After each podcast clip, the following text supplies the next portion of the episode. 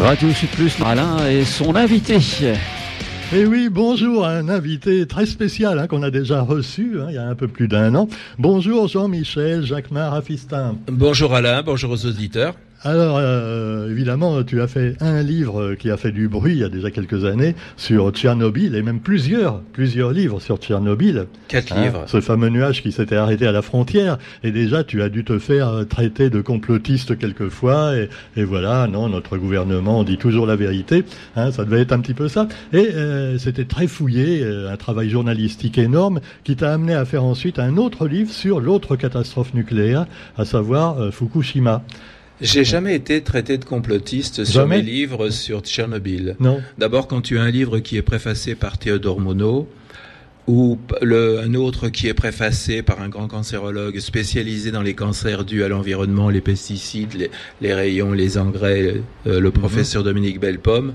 Je crois que euh, déjà il y a un certain sérieux sur la couverture du livre qui ah, fait que, et c'était des livres très sérieux. Ces, hein, ces gens-là ne, ne, préfacent pas un livre sans l'avoir lu et sans être sûr qu'ils ne préfacent pas des bêtises. Absolument, euh, mais malheureusement ces gens-là, quelquefois, ce ne sont pas eux qui gouvernent et les gouvernants, eux, ont plus tendance à dire non, non, euh, non, non, vous inquiétez pas, tout va bien.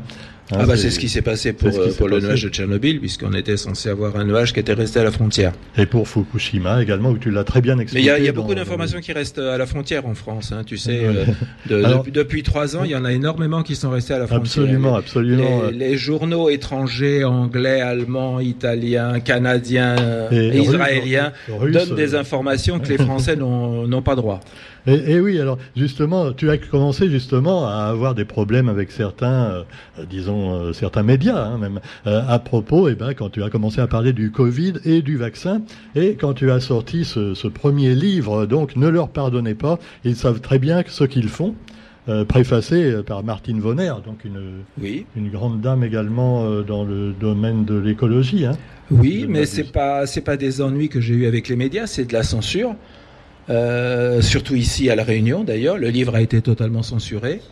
Euh, alors que pour le précédent sur Fukushima, dont tu as parlé tout à l'heure, euh, Fukushima, précisons, qui a été préfacé par Corinne Lepage, mmh. une ancienne ministre quand même. Donc là, là encore, on voit le sérieux du, du livre. Donc pour ce livre, j'avais eu un article dans le quotidien, dans le GIR. J'étais passé à la télévision, au journal de Maïlis. Euh, alors que l'année dernière, non, j'ai été censuré de, de, de, partout, mais euh, vraiment. Euh... Alors, de partout. ne leur pardonnez. Alors, on t'avait invité dans l'émission de littérature, d'ailleurs, de Radio Sud Plus, hein, oui. l'année dernière, pas, pas Jean Partage. Et euh, bah, ce livre, euh, voilà, c'est pas c'est pas de la littérature au sens propre, c'est vraiment de l'information. Hein. c'est pas un roman. Et donc, tu décris ce qui s'est passé pendant la crise du Covid dans ce livre. ne leur pardonnez pas, ils savent très bien ce qu'ils font. Et puis, bah, au début on aurait pu dire ouais, mais alors euh, ce qu'il dit, il n'y a pas de preuves, alors que tu amènes déjà certains éléments d'informations plus poussées. Mais euh, maintenant, on s'aperçoit qu'au début, en particulier, il y a eu plein, plein d'erreurs ou de mensonges qui ont été perpétrés. Alors, à la limite, est-ce qu'on a le droit de le dire? Je ne sais même pas. Hein. Alors, je, je, reviens. Pourquoi on n'a pas pu dire que j'étais complotiste avec ce livre? C'est parce que, comme c'est indiqué, j'ai pris toutes mes sources dans des, des sites d'organismes d'État que ce soit l'OMS, que ce soit l'ONS, l'Office National of Statistics anglais, qui, qui donne des, des, statistiques toutes les semaines, que ce soit le VAERS, le NIH euh, américain, que ce soit le ministère de la Santé israélien ou le ministère de la Santé en Inde. Donc toutes mes sources euh, étaient sourcées, c'est le cas de le dire, avec des notes de bas de page pour que les gens puissent continuer euh, à suivre l'information. Donc c'était difficile de me traiter de complotiste vu que c'était des sources d'État. Mais oui, mais beaucoup l'ont fait. Hein. Et, d'ailleurs, euh, moi, je te reproche pas, mais enfin, je m'aperçois quand tu as, par exemple, il y a beaucoup de succès sur Sud Radio.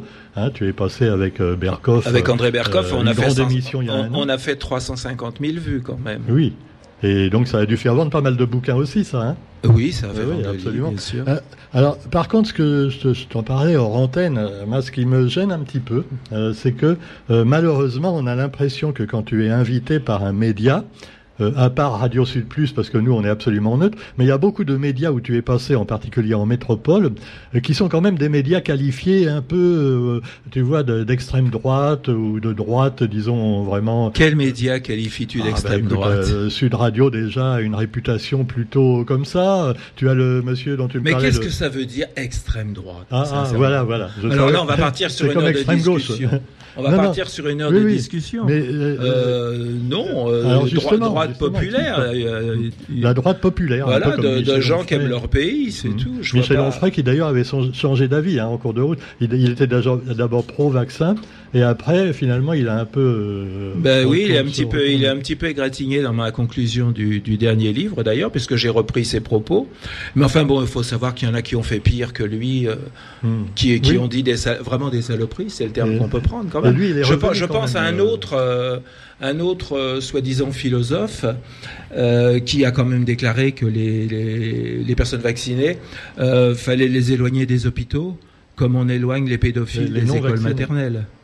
Bon, tu me, diras le, tu me diras le mec qui a dit ça, que certains prennent pour un philosophe, c'est le mec qui sautait la maîtresse de son père. on voit tout de suite. Bon, enfin, alors euh, Jean-Michel Jacquemart a festin avec nous et, deuxième tome donc de Ne leur pardonnez pas. Alors la suite, le numéro 2, ils savent très bien ce qu'ils font depuis très longtemps.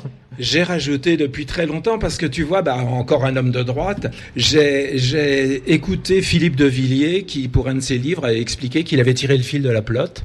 Et là, j'ai fait pareil. Tu vois, je suis remonté au début du siècle précédent avec la famille Rockefeller la fondation Rockefeller et tout ce qui en découle, puisque ces, ces gens-là ont, ont, pris la Société des Nations à San Francisco pour la transplanter à New York où elle est devenue l'ONU. Ils ont donné le terrain, ils ont donné le million de dollars pour la construction du bâtiment que De, Gaulle appelait le, machin et que moi j'appelle la pieuvre. Et de l'ONU, donc qui est le joujou hein, de, la, fondation Rockefeller, de la famille Rockefeller, sont partis euh, que des choses qui détruisent notre vie, qui nous embêtent aujourd'hui. Le FMI, l'OMS, le GATT, la FAO, le l'UNSCARE, le GIEC, tu sais, le GIEC, les, les grands idiots écolos corrompus. Euh, ah. voilà, tout ça. À, propos d'écologie, hein, et, j'ai aussi continué sur les Bilderberg, euh, le CFCR, euh, etc. Et le Dolder Club, que je ne connaissais pas, le Dolder Club, qui est un petit Bilderberg des 25 directeurs des plus grands laboratoires pharmaceutiques mm. dans le monde. Alors, tu avais d'ailleurs la dédicace, à, la base, était prévue avec euh, Dupont-Aignan. Hein. Voilà. Et là aussi, bah, il s'est dégonflé au dernier moment. Alors voilà, Nicolas, euh, qui, qui, a lu le, manuscrit, m'avait dit j'ai lu j'ai lu la conclusion, mais il me reste deux chapitres à lire. Je t'envoie la, la préface le lundi. Le lundi, il m'a envoyé un texto, je t'envoie la préface mardi. Et puis mardi, mercredi, jeudi, j'ai rien vu. Et le deadline était le vendredi. Et donc j'ai appelé sa secrétaire qui m'a dit ben, je, je, vous passe son directeur de cabinet. Et le directeur de cabinet m'a dit écoutez, euh, j'ai lu le manuscrit, même si je suis d'accord avec tout ce qui est dedans, je ne peux autoriser Monsieur Nicolas Dupont-Aignan à signer la préface. Ce serait sa mort politique. Ah voilà. Eh donc, si tu veux, ça me gêne, ça m'a pas gêné parce que j'avais une très belle post-phase de mon ami Carlo Alberto Brusa. Donc j'ai appelé Carlo. Euh, je lui dit ça te dérange si on passe en préface? Il me dit au contraire. Il me dit moi je préfère être en préface. Non, ce que je trouve choquant si tu veux, c'est la lâcheté de, de Monsieur Dupont-Aignan qui j'ai des, des, dizaines et des dizaines de textos de lui en un an, et là, il a même pas pris la peine de m'envoyer un texto pour me dire Jean-Michel, je peux pas, je peux pas signer ta, ah, ta préface. Euh. C'est un politique, hein. C'est un politique. Il pense, d'abord à ses fesses. Les politiques se servent de vous quand ils ont besoin, et puis après, et après ils vous jettent, quoi. Donc c'est. Alors, on, on, revient au, deuxième tome, on va dire, de ces, parce que voilà, le livre, ça pourrait faire un seul livre, mais qui fait 1500 pages du coup. Hein. Voilà. un peu l'Ancien Testament, le premier le, 100 le, le, second 726 pages. Mais ce qu'il faut savoir, c'est que ce, ce, tome 2 ne parle pas que de la Covid, ni des effets secondaires, ni de la surmortalité, ni de la baisse de la natalité. Il parle aussi du climat, dans un chapitre que j'ai mhm. appelé Climarnac. Voilà. Il parle de la nourriture. Il y a un chapitre nourriture avec naturellement les insectes qu'on nous impose sans nous demander notre avis, avec les viandes synthétiques. Et alors là, on retrouve toujours les mêmes avec les viandes à la base des viandes synthétiques, c'est-à-dire la fondation Rockefeller, la fondation Bill et Melinda Gates, et puis Hmm. euh, le- les FEM de, Dazo- de Davos. Mhm.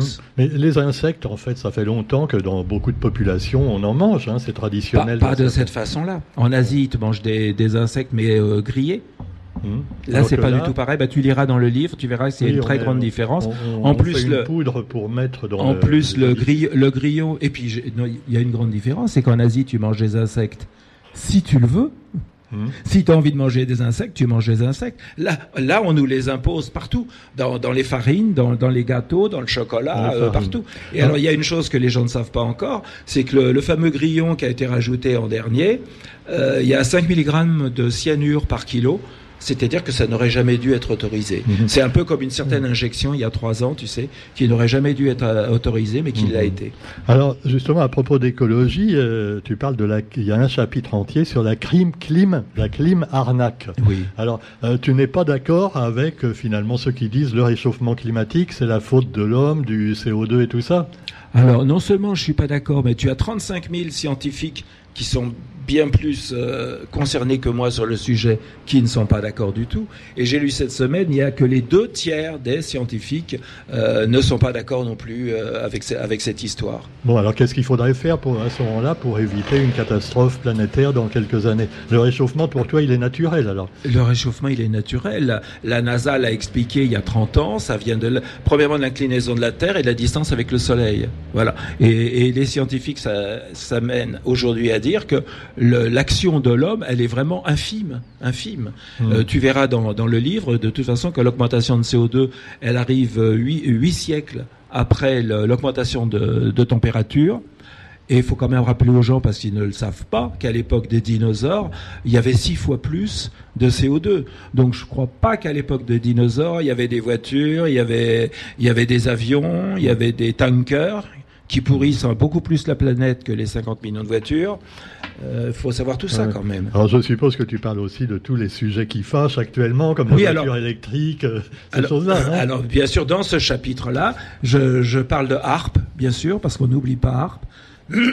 Pardon. Je parle des chemtrails, parce qu'aujourd'hui, à La Réunion, on commence à avoir des chemtrails. Ça fait déjà quelques Oui, mois. les chemtrails, euh, je me suis un petit peu moqué de ton, euh, Oui. une fois de toi sur Facebook. Parce Tu t'es moqué de euh, moi, J'en voilà. avais vu un dans le ciel près de chez moi. J'ai dit attention, on va nous empoisonner pour te, évidemment, pour, pour Voilà, me moquer oui, un petit peu. parce que les traînées- T'es quand même un peu parano les, les traînées. Hein. les traînées d'avion, elles sont pas quadrillées, mais moi j'invite tous ceux qui nous écoutent à aller sur Google puis à chercher des photos de chemtrails. Les avions, il y a une traînée. Les chemtrails, c'est des quadrillages. Oui, mais c'est justement quand ils répandent simplement des produits pour la météo, par exemple, Non, ou pour non, les non, champs. Non, non, non. Bah, tu, tu, tu liras l'article. Je crois Mhm. que le- mon, mon chapitre a une soixantaine de pages. Il est très détaillé. Et bien sûr, je parle des voitures électriques. Alors ça, c'est une, une foutaise, mais incroyable. Euh, alors, je, je rappelle au passage des, des voitures électriques que General Motors vient d'arrêter, que Volkswagen vient d'arrêter et que Citroën reprend, euh, reprend ses, modèles, ses modèles thermiques qu'ils avaient, qu'ils avaient arrêtés. C'est une véritable catastrophe. En Allemagne, les, les villes qui avaient des cars électriques, ils, arrêtent parce que les cars sont bloqués. À Oslo, tous les cars sont bloqués. Euh, Il y a une baisse de, de vente des véhicules terrible. General Motors a arrêté parce qu'ils ont 92 000 véhicules qui sont chez les concessionnaires et qui trouvent pas preneur, tu vois. Alors, ce qu'il faut quand même savoir, c'est que pour une seule batterie, il faut dé- dé- dépasser, déplacer 250 tonnes de, de matériaux et qu'il faut utiliser l'équivalent de la consommation d'eau d'une famille pendant un an. voilà. Et ça, c'est écologique, tu vois. bah oui. Et Volkswagen, Volkswagen a expliqué que ces voitures électriques n'arrivaient au seuil zéro de CO2 que lorsqu'ils avaient euh, roulé 125 000 km. C'est-à-dire qu'il en faut au moins 5 ans pour arriver à, à- à zéro de CO2. Donc c'est une vaste... Et généralement, la voiture ne fait pas 125 000 km, la Voilà. batterie est morte avant. Voilà, voilà. Et enfin, je, et je rappelle qu'Elon Musk a, a- à chaque fois qu'il y a un week-end, euh, le Thanksgiving, des choses comme ça, prévient ses clients ne prenez pas votre voiture parce qu'il y aura trop de monde sur les routes, vous pourrez pas recharger. C'est pareil en France. Hein. Mhm. Euh, J'ai quelqu'un qui m'a envoyé un document avec les calculs. Euh, si, si tu as une voiture électrique à Paris et que tu veux descendre euh, à Biarritz, par exemple, euh, bon courage. Et, Mhm. et surtout, il faut pas qu'il pleuve. Il faut pas qu'il fasse froid, que tu mettes le chauffage, que tu mettes les essuie-glaces, etc. Parce que les 400 km annoncés euh, se réduisent très vite à 250. hein. Et après, faut trouver une, euh, une Oui. borne. Enfin, Et, et les bornes, c'est minimum une demi-heure de recharge. Minimum. Voilà, Enfin, je- si tu as je me- 30 voitures ouais. devant toi qui Voilà. attendent parce qu'il n'y a pas assez de bornes, non mais tu vois le cirque. Enfin, sans me faire l'avocat du diable, ça peut quand même évoluer. C'est-à-dire que là, bon, on est au début de la voiture électrique. Tout au moins, tu me diras que les débuts, c'était au début du XXe siècle. Les premières voitures électriques, en Oui. fait, ont été faites. Les premières voitures étaient électriques, hein, au tout début de l'histoire de Je l'automobile. sais, je, je Mais- sais, je, je l'ai mis la semaine dernière sur mon Facebook et ils me l'ont, euh, Facebook me l'a enlevé en me disant que euh, c'était euh, pas tout à fait vrai. Ce qui veut dire que c'était pas tout à fait faux non plus. Voilà. Mais ça, c'est Facebook. Alors, moi, je dirais pas que ton livre est tout à fait vrai ou tout à fait faux parce que je l'ai pas encore lu. Et bah, tout voilà, est hein, sourcé. Il y a plus de c'est un- c'est un dur métier. 1540 Oui. Alors, c'est impossible pour un lecteur moyen de, de lire tout ça. Déjà, les, les, les livres. Mais tu peux lire par euh, les, les chapitres. ne se- Voilà, petit à petit. On peut lire chapitre par chapitre. C'est terrible parce que euh, il y a les références surtout. Euh, lire euh, là il y a combien? 700 et quelques pages sans compter 726, les pages de références et autres. Euh, donc après si on veut avoir la preuve de tout ce que tu avances, il faut prendre les références après sur internet et autres, lire des textes quelquefois probablement très longs et en anglais. Hein, voire dans d'autres langues. Alors tout ça, c'est pas à la portée Bah, du moi, français moyen, on va mais dire. moi, c'est pas en anglais. Mon livre, il est en français. Oui, toi, donc ce c'est à la tu portée. tu tu C'est à la portée de, de Tu quiconque. le hein. retraduis, disons, tu ra- De toute façon, retraduis le, tra- le travail que j'ai fait, n'importe qui pourrait le faire. hein. Il suffit Mhm. d'avoir le temps et oui, de, de parler anglais pour aller sur les sites américains et, et anglais. Mais aujourd'hui, avec l'intelligence artificielle, c'est pas difficile de faire traduire Ah des ouais. textes. euh, Donc on, on rappelle euh, ce, nou- ce nouveau livre quand même de quoi il se compose. Alors tu reviens un peu comme dans le premier sur l'hydroxychloroquine, euh, les sujets qui fâchent, le vaccin, et puis également euh, le graphène hein, dont on a beaucoup parlé. bien sûr. Euh, les effets secondaires du vaccin, la mortalité, la surmortalité, et puis l'OMS évidemment qui en prend également un coup dans le bouquin. Euh, alors après c'est l'Union européenne, et puis le Gardasil, un autre médicament qui avait été sûr. prôné par Merck. Et en fait, euh, voilà, la, la conspiration ouverte. Alors il y a un chapitre, la conspiration ouverte, oui. et là les conspirateurs. et- Donc on, là, on, euh, parle, on remonte au siècle croit. précédent avec les Mhm. Rockefeller.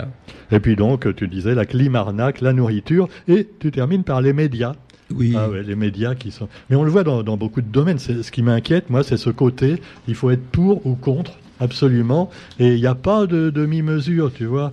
Euh, Moi-même, quand tu parles, je suis pas toujours d'accord avec ce que tu dis, hein, mais euh, tu as le droit de t'exprimer. Mais voilà, euh, il y en a qui disent non. Je ne suis pas d'accord avec ce que vous dites, mais je me battrai pour que vous ayez le droit de le dire.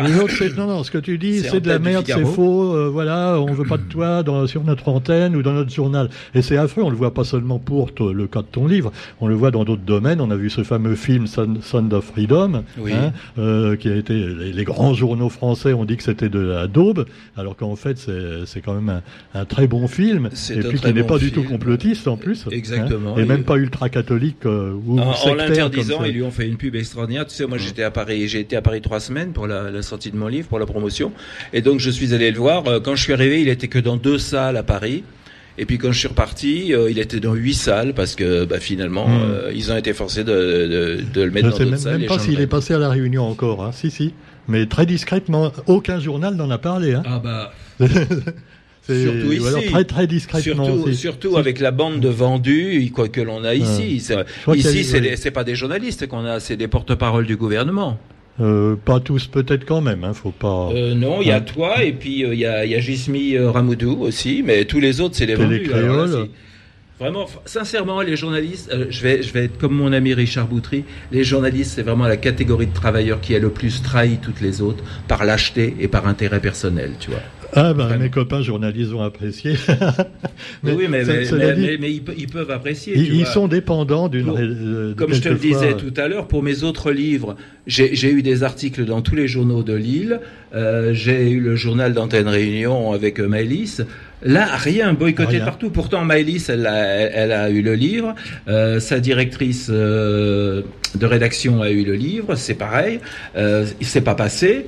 Euh, il y a L'année dernière, quand Nicolas est venu en décembre... euh, Dupont-Aignan, tu- Oui, donc le, le GIR a fait un article, euh, enfin Clicanou a fait un article euh, assez dégueulasse sur lui et sur moi. J'ai demandé un droit de réponse.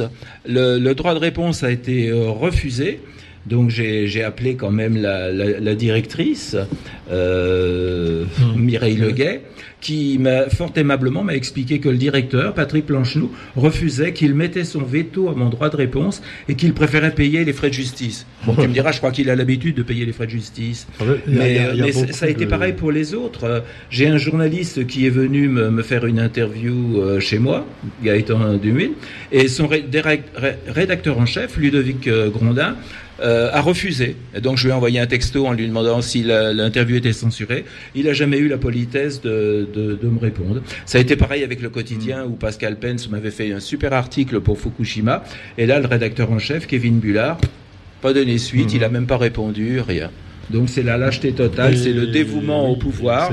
Non seulement ils baissent leurs pantalons avec le pouvoir, mais ils achètent le tube de vaseline aussi. Oui. C'est peut-être pas le journaliste lui-même ou la journaliste qui est en cause, mais c'est le rédacteur en chef. rédacteur en chef ou même plus haut. C'est le rédacteur qui dirige en chef. les journaux. il faut savoir que les médias à la Réunion sont contrôlés. Il y a, il y a un groupe euh, qui contrôle les deux tiers des radios euh, privées voire associatives de la Réunion. Mais ce qui serait bon, c'est que les gens de la Réunion sachent qu'ils payent quand même des impôts et que ces radios, ces journaux reçoivent des subventions. La preuve, c'est quand ils ont plus de sous, là, comme le, quotidien, ils viennent pleurer, ça y est, on va fermer, euh, hein, catastrophe. Mais s'ils avaient le courage de donner de l'information vraie aux, aux, Réunionnais, peut-être que les Réunionnais achèteraient le journal. Parce que, excuse-moi, mais ici, à la Réunion, quand tu as, euh, par exemple, une augmentation de la fréquence des, des ambulances, qui est énorme, moi, j'ai un ami, il est, il, est, il, est, il est coiffeur sur une rue principale.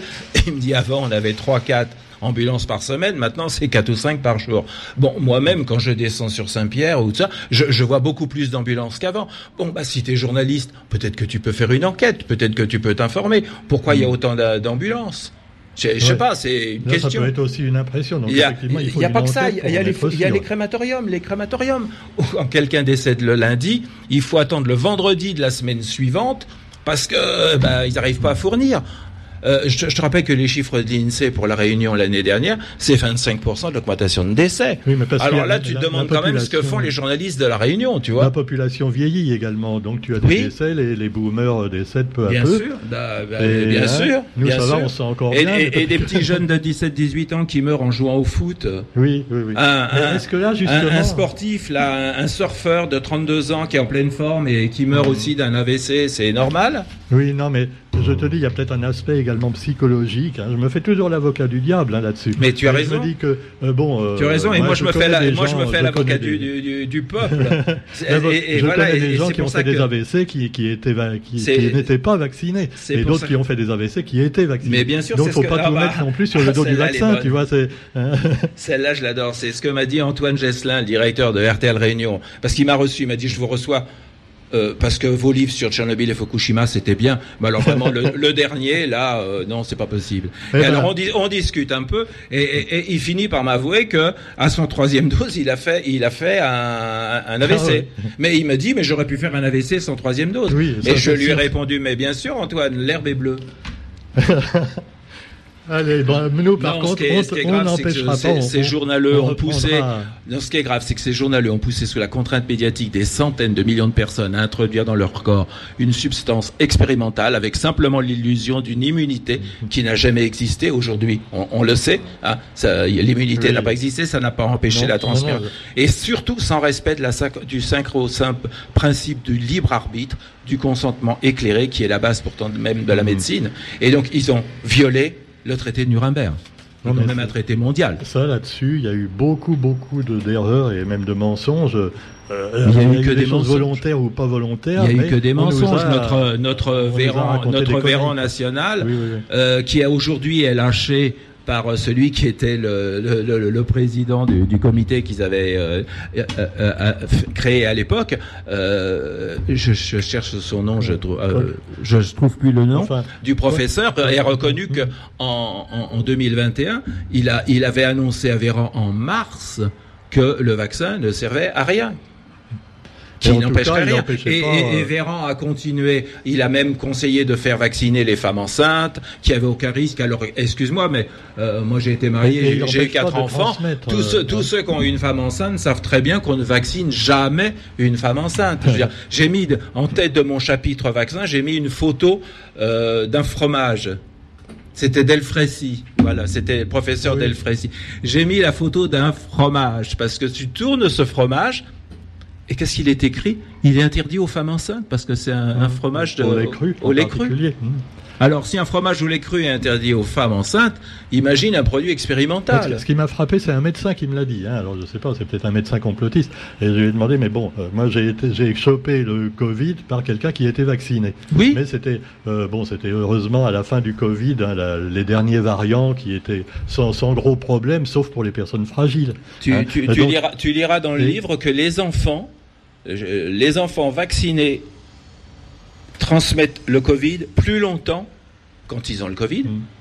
Que les enfants non vaccinés. En tout cas, ils le transmettent et le, tr- et le Covid qu'ils transmettent, c'est le Covid finalement qui peut être grave. Hein. C'est pas, Oui. c'est pas simplement un Covid atténué par la vaccination. Mm, mm, le Covid reste le même que euh, avant qu'on soit vacciné. Donc ça veut dire que tu peux transmettre donc un Covid à un non vacciné et le rendre, euh, le, le faire mourir. Bien sûr. Carrément.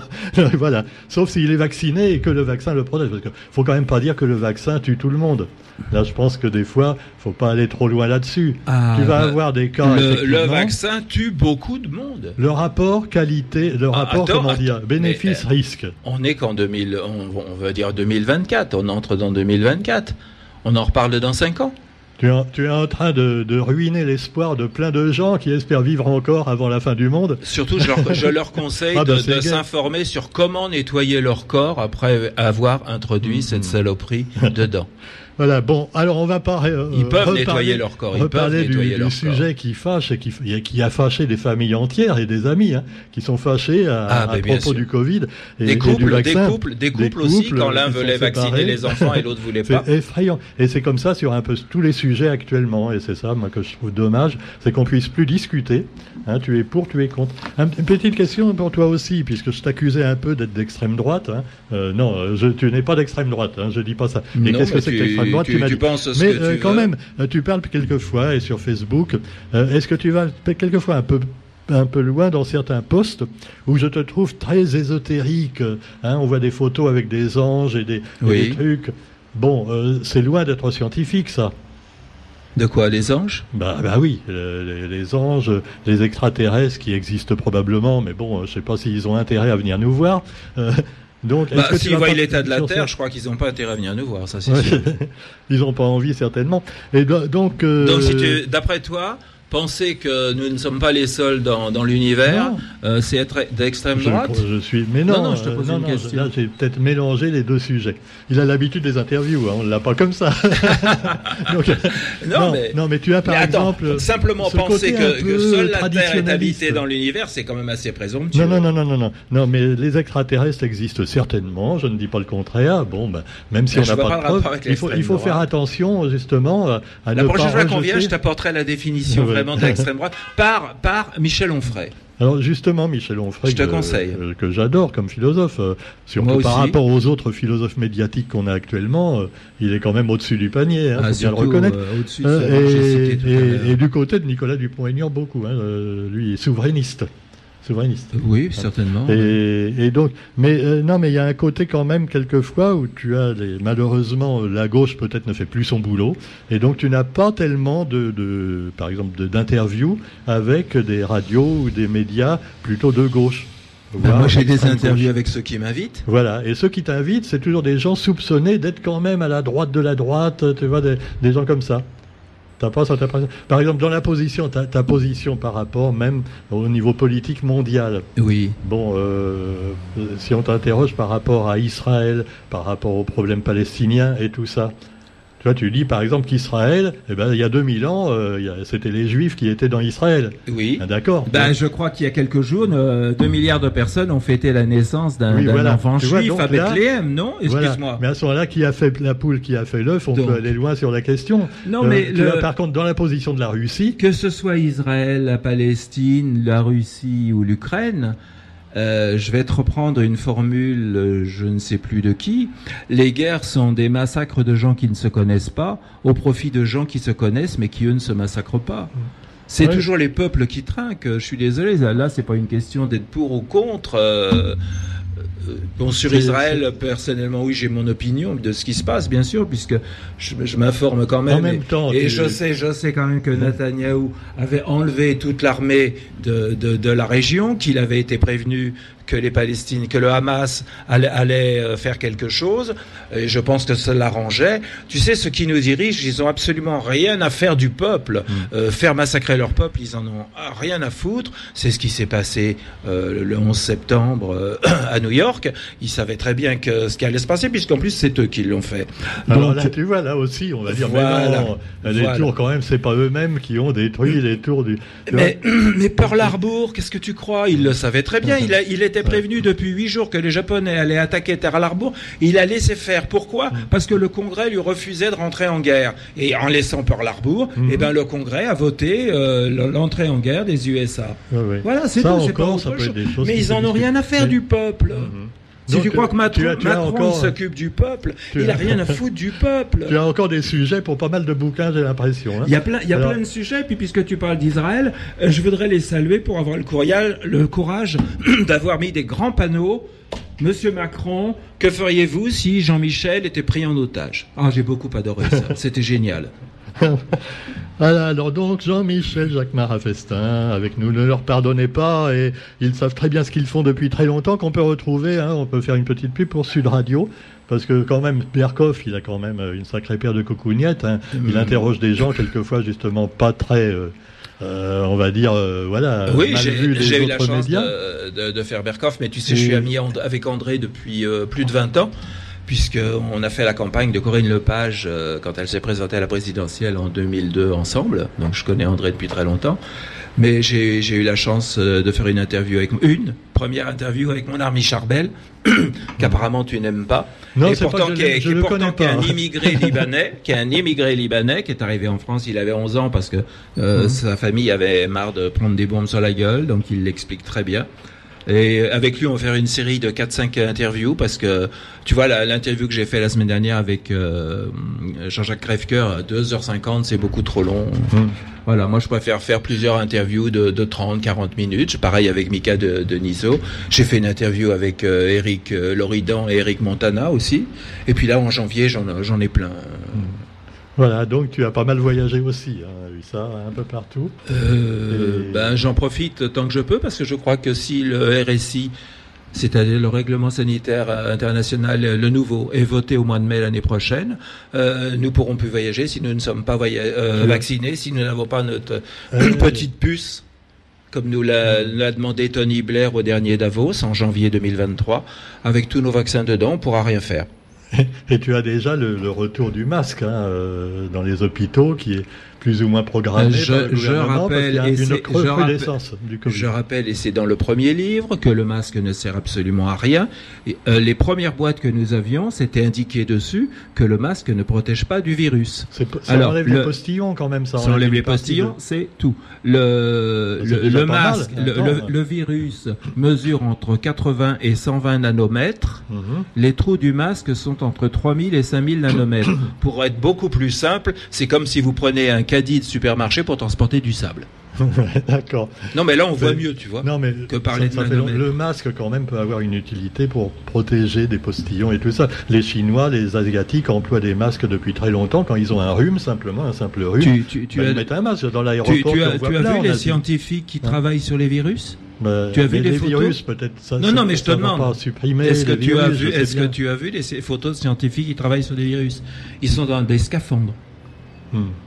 Et quand ils sortent de la pièce, ils ont Oui, une là, petite pièce où avec la douche, euh, nettoyer le, scaphandre et tout, tu vois. Hmm. Et après, on leur enlève Enfin. le scaphandre. Le masque ne sert absolument à rien. Non seulement il sert à rien, mais tu verras dans le livre, il y a une étude, euh, il, il est dangereux. Au contraire, c'est l'inverse. Lis, le livre. Tu, tu gardes tes microbes euh, entre le nez et le masque, quoi. Voilà. Parce que les- les chirurgiens, les infirmières qui mettent le masque, la seconde fois où ils touchent le masque, c'est pour le mettre dans la poubelle. Hmm. Nous, c'est pas le cas. Oui, Quand tu penses qu'on a fait porter des masques à des mômes de ouais. 3 à 5 ans à l'école maternelle, mais c'est proprement Non, mais il y a eu scandaleux. plein de- d'aberrations comme ça. Alors on Et, va on- pas. et- et- et comme ils ont bien lobotomisé les gens par les médias, les gens Eh les oui, croient. eh oui. Voilà, bah on rentrera un peu dans les détails peut-être dans une prochaine émission. Comme tu dis, on peut en faire plusieurs parce qu'il y a de quoi faire. Et puis, bah, voilà. Bah, une sur chaque, chaque chapitre, c'est bien. Mais... Vaut, mieux une petite émission de 30 minutes sur un chapitre que... J'ai fait une émission régulière sur Radio Sud Plus, et puis, euh, voilà, on va, on va être taxé de complotiste après, mais on s'en fiche. Et surtout, surtout, pour ceux qui nous écoutent, qui ont des enfants qui sont à l'école, informez-vous sur le garde asile avant de le faire vacciner vos enfants. Hmm. Je, je, rappelle que la notice qui est dans la boîte indique que le, la cancérogénèse n'a pas été étudiée. Hmm. Et aux États-Unis, il y a déjà 80 plaintes euh, pour euh, le, le, cancer dû à la vaccination. Merci Jean-Michel. On peut trouver le livre, et les livres d'ailleurs, euh un peu partout. Finalement, ça. Alors on le trouve, on le trouve, on le trouve sur les sites, mais ici à la Réunion, je pense que ça va être très difficile de le trouver puisque déjà l'année dernière, autrement avait mis euh, trois mois à le, à le mettre, et quand ils l'ont reçu, ils l'ont mis en bas d'une étagère où personne ne le voyait. Heureusement qu'il est gros, hein, quand même. Voilà. et donc on a fait une dédicace, on fait une dédicace le 24 mai, mais le livre était sorti en septembre, donc évidemment il y a eu personne. Moi j'en avais vendu plein parce que les gens me demandaient.